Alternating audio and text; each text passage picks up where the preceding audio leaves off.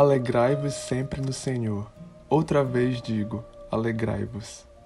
Essas palavras escritas pelo apóstolo Paulo lá em sua carta aos Filipenses, no capítulo 4, sempre são desafiadoras e ao mesmo tempo encorajadoras para mim.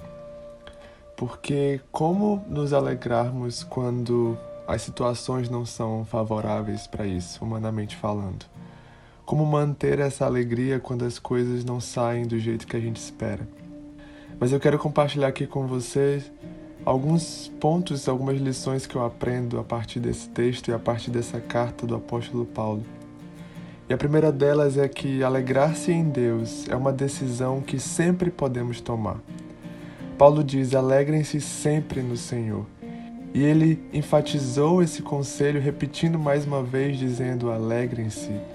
Paulo queria mostrar aqui aos seus irmãos a importância de ter um coração alegre diante de Deus. E que muito mais do que um sentimento, é uma decisão permanecer alegre. E por que podemos dizer que se alegrar em Deus é uma decisão? E isso me leva ao segundo ponto que eu aprendo com esse texto. Alegrar-se em Deus não depende das circunstâncias externas. Ser alegre é muito mais uma questão de uma mente transformada e de viver uma dependência no Espírito de Deus. Crer que Ele é, é quem nos supre e é Ele que, que nos mantém com esse coração alegre, independente das circunstâncias que estão ao nosso redor. Paulo, por exemplo, ao escrever essa carta, estava preso em uma prisão romana. Paulo então tinha todos os motivos para não estar alegre naquele momento, mas ainda assim ele disse: Alegrem-se sempre no Senhor.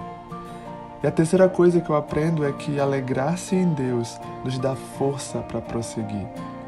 Neemias capítulo 8, versículo 10 diz que a alegria do Senhor é a nossa força. Eu imagino que Paulo precisou de muita força e muito encorajamento da parte de Deus para escrever aquelas palavras e para prosseguir no seu chamado, no seu ministério. Imagina escrever isso dentro de uma prisão após passar por tantas perseguições e por tantas dificuldades durante a sua caminhada. Paulo entendeu o segredo de se manter alegre diante de Deus. Tanto que mais na frente, ainda no capítulo 4 de Filipenses, ele vai dizer o quanto ele ficou ainda mais alegre ao receber a ajuda dos irmãos.